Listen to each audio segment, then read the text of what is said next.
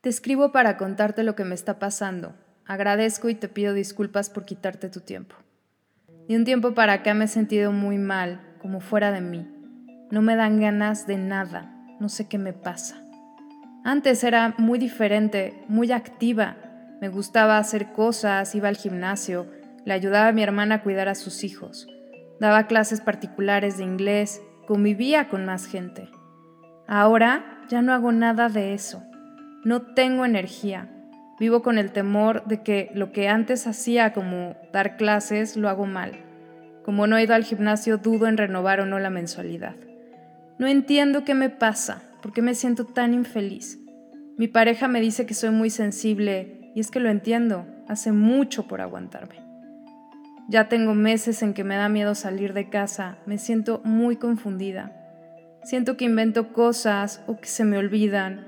Y es que cuando he salido me pasa de todo. Me multan porque no he verificado el coche, cuando según yo mi pareja me dijo que sí lo había hecho, pero resulta que no. Lo cual hace que él se enoje conmigo porque dice que le preocupa mi dispersión y que me vaya a pasar algo grave. Otras veces que he salido se me olvida mi cartera, cuando según yo la meto al cambiar de bolsa. En fin, si te contara todo lo que me ha pasado, te quitaría más el tiempo. Perdóname por molestarte. Es que estoy desesperada.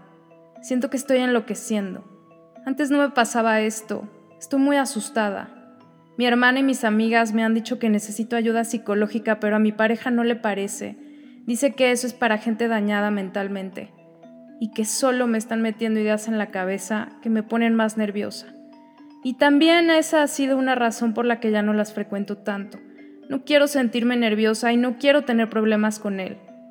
Él hace muchas cosas por mí y yo siento que fallo y fallo. Este es un extracto de la historia que me compartieron hace tiempo. Con permiso de la persona que lo escribió, ahora te lo comparto. Y es un claro ejemplo que quise utilizar para mostrarte cómo gradualmente experimenta la vida una persona que es víctima del gaslighting, cómo poco a poco va perdiendo el juicio de realidad, afectando su autonomía, su propia seguridad, sus redes de apoyo. Hoy toca hablar de esa violencia tan sutil llamada gaslight. Esto es Psicointegrando, un podcast donde se habla de salud mental, corporal, emocional, social. Soy Pau Santamaría, psicóloga y psicoterapeuta. Quédate para hablar de temas que me preocupan y me ocupan. Comenzamos. El gaslight es un término anglosajón que aunque su traducción al español sería luz de gas, la palabra luz de gas no se utiliza en la coloquialidad, ni en la jerga psicológica. Hay quienes, la mayoría, nos quedamos con el término norteamericano de gaslighting, o bien los menos acuden a la palabra mistificación, que significa falsear, engañar, embaucar. Pero bueno, mistificación o gaslighting hacen referencia a la acción sucesiva de confundir o enmascarar una acción, una experiencia, una percepción, a través de la manipulación, con la finalidad de que la víctima o las víctimas perciban una realidad distinta a la que es para lograr controlarla o controlarlas. Te cuento que el concepto de gaslighting derivó de una película de los 40 llamada Gaslight, donde nos muestran la historia de un hombre que manipula a su pareja mediante una serie de sucesos que él mismo planea, con la finalidad de controlarla y quedarse con su dinero. Ella comienza a tener ataques de ansiedad y poco a poco va perdiendo la razón. Historia no tan alejada a la carta que te leí. El gaslighting es una forma de abusar y violentar emocionalmente a una persona o a varias. Más adelante te explico por qué se considera violencia. Y generalmente se piensa que esta violencia, que esta forma de abuso solo se da en las relaciones de pareja.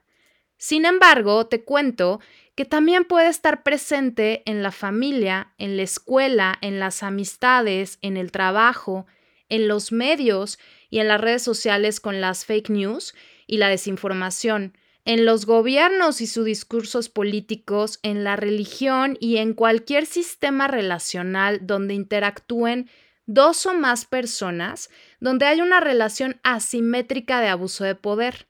El objetivo principal es que las personas duden de su propio juicio, de su memoria, de sus percepciones para así poder dominarlas. es una violencia muy sutil y muy perversa porque nos va convenciendo de que algo está mal con nosotras o con nosotros mismos, que tenemos la culpa de lo malo que sucede en nuestro entorno, que de hecho lo provocamos.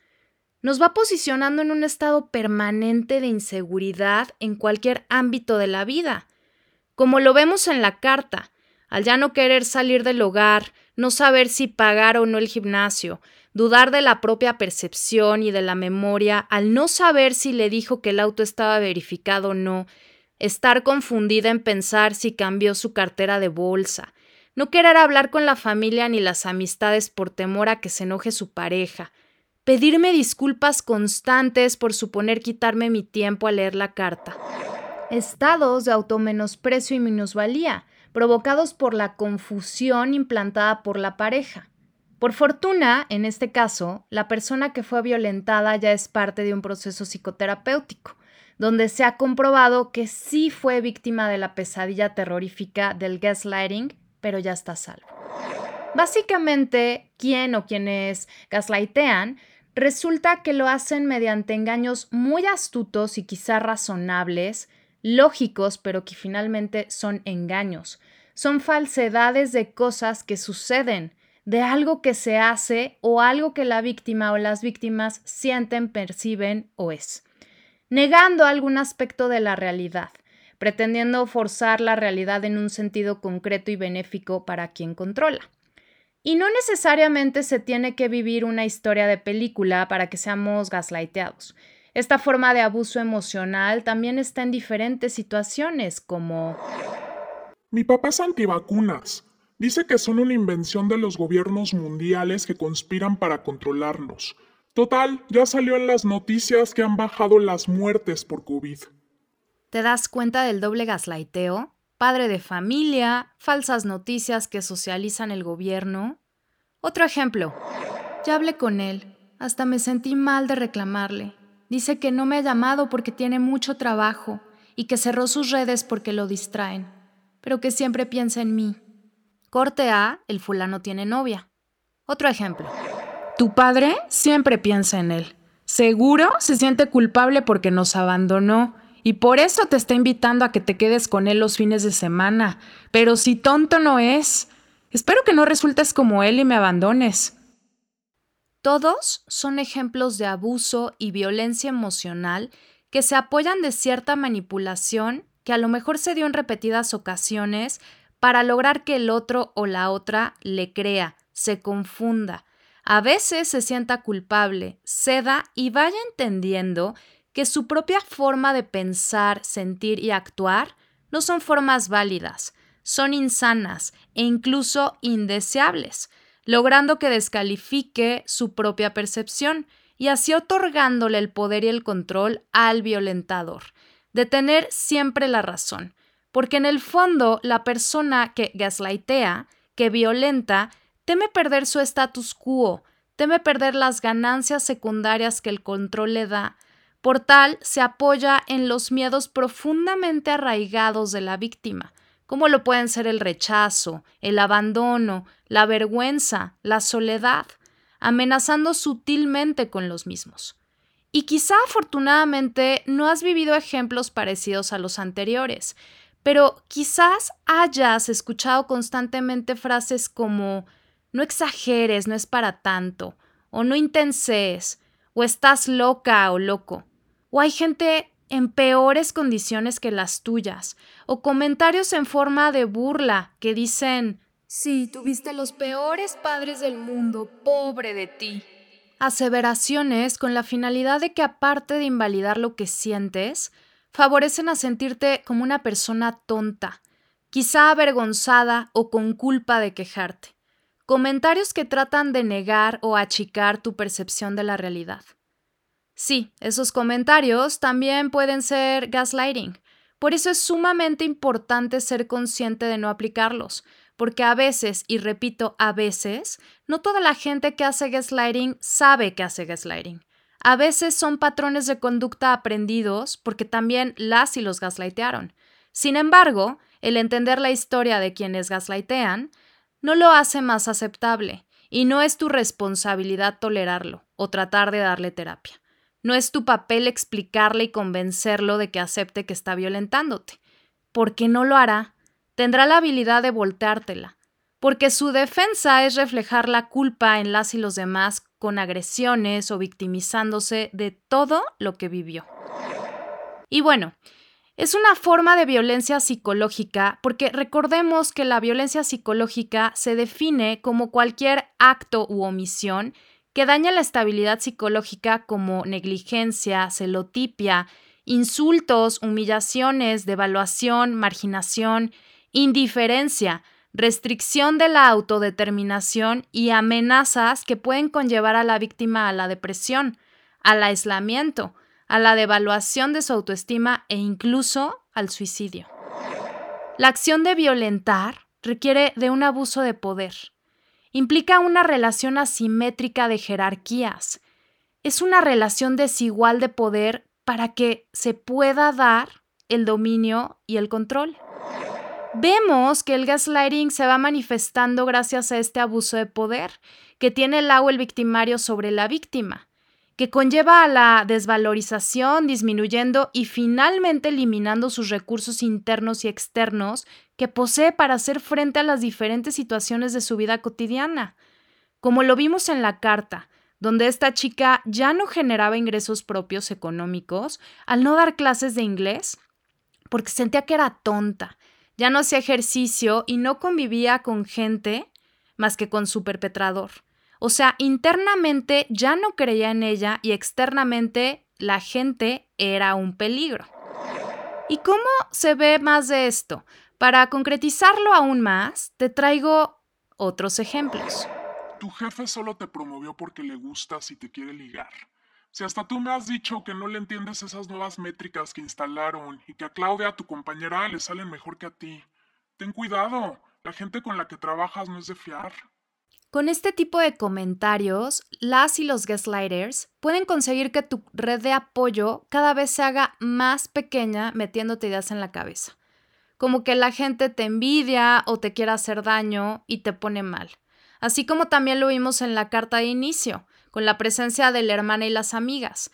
La víctima decide dejar de tener contacto con ellas porque asume lo que le dice la pareja, que es que la ponen más nerviosa eso le crea más problemas con su pareja y decide aislarse, cerrándose poco a poco caminos de escape, oportunidades para salir de tan terrible pesadilla.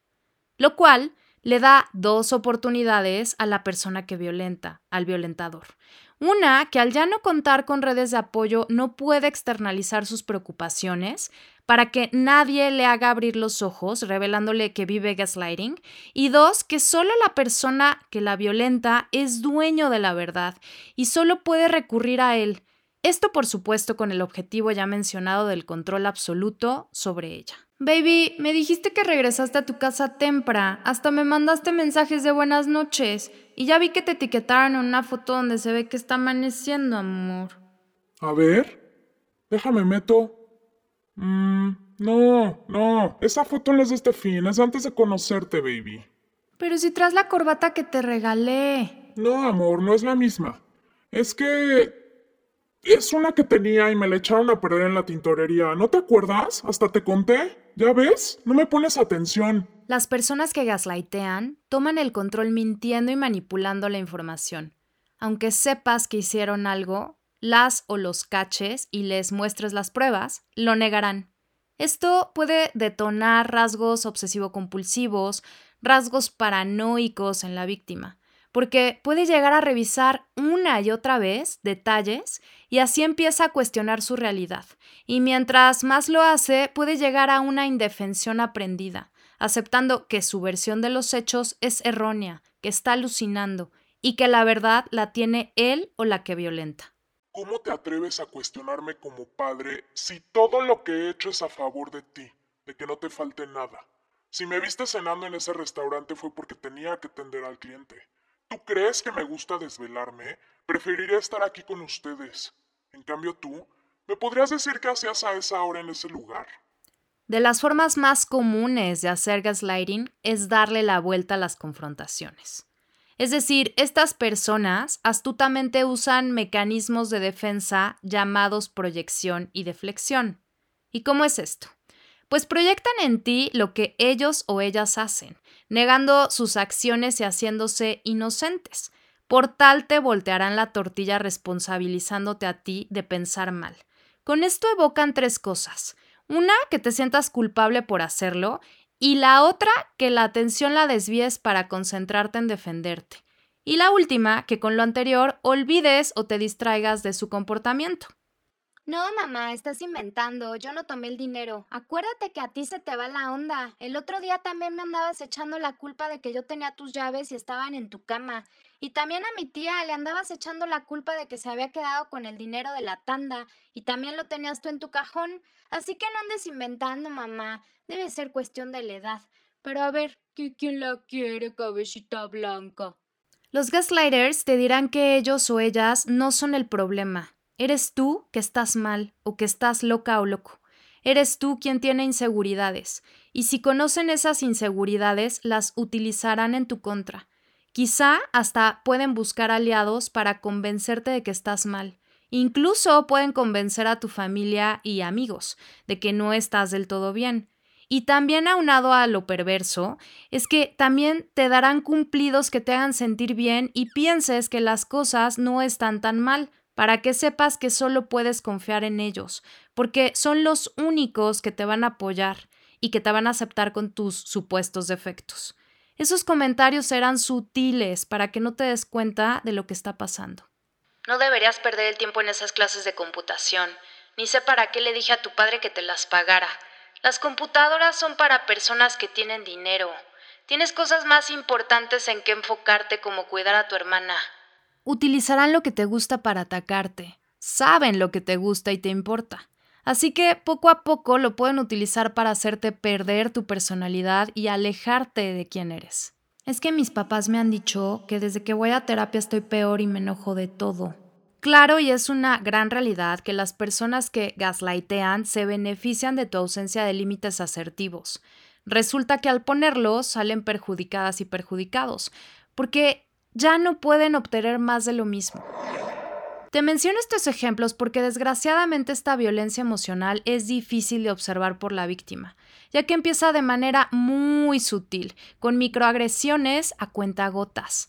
En muchas ocasiones, cuando se ha experimentado esta forma de abuso, no se es consciente de vivirlo. Porque la mistificación o el gaslighting no solo se manifiesta por un solo evento, es la consecuencia de varias situaciones donde de a poco esta dinámica de abuso de poder va debilitando a la víctima, convirtiéndola en una persona dependiente que no puede atender a sus propias necesidades. Por tal, el proceso de recuperación para él o la víctima puede tardar cierto tiempo, porque siente que el abuso que han vivido es su culpa cuando en realidad no. El gaslighting se empodera en el transcurso del tiempo, porque se va formando por dos etapas que son parte de un ciclo que se retroalimenta. La idealización, donde admiras y crees que el perpetrador es lo máximo y que casi casi te ha hecho un favor al escogerte. Y la devaluación, donde se te hace saber que eres incapaz de hacer algo bien, por tal los necesitas. Y la realidad es que ambas partes se necesitan, tanto el victimario como la víctima, porque en sí el gaslighting es producto de una relación codependiente una relación donde existe una persona o varias personas sumisas y una que domina. Las y los gaslighters, aunque no parezca, tienen una autoestima muy dañada y necesitan inflarla. Por tal, se relacionan con personas que saben que les dan credibilidad a ciegas, que las y los admiran, con personas que los ven para arriba. Y por eso empieza a formar el vínculo codependiente donde se sienten idealizados, idealizadas, ultra admirados, lo cual les infla el ego. Por eso justamente es que insisten en irte achicando, para que no puedas ver lo que realmente son. Y siempre los veas hacia arriba y tengas que depender de ellos o ellas. De ahí los cultos y sectas religiosas, donde la libertad de expresión en sí, la libertad, en el fondo siempre será mal vista y demonizada. Y bueno, para concluir, te resumo algunas señales que pueden hacerte ver si eres víctima de gaslight. Recibes críticas constantes como, ay, estás bien mensa, o eres bien lento, o nada te sale bien. Te sientes dudosa o dudoso cuando estás con la persona que violenta, o cuando estás en un grupo que te violenta. Sin embargo, te has dado cuenta que cuando estás con otras personas te sientes mejor, como con más seguridad. De la misma forma, al estar interactuando con tu perpetrador, de alguna forma te sientes chiquita o chiquito, con una sensación de inferioridad, a pesar de que en otros espacios te repitan que eres muy inteligente o que no hay nada de malo contigo. Has desarrollado experiencias ansiosas o síntomas depresivos o paranoicos u obsesivos. Te has dado cuenta que cuando preguntas o reclamas algo, no acepta sus errores y a veces te culpa de los mismos. Has empezado a pedir perdón por todo te das cuenta que has estado aislándote. Has minimizado la situación de abuso en la que vives, justificando que trabaja mucho, que te aguanta mucho, que él o ella han sufrido mucho y un largo etcétera. Un gran paso es reconocer que vives algunas de las señales que te he comentado. Lo siguiente sería apoyarte en otras personas para que la percepción de las y los demás te ayude a ver la realidad de tu situación y así confrontes la realidad que el gaslighter te vendió y le empieces a desarticular. Hay casos en los que es necesario establecer un contacto cero con el perpetrador para empezar a quitarle el poder que ejerce sobre ti. Busca libros de autoayuda, artículos, podcast, información que te dé paz mental.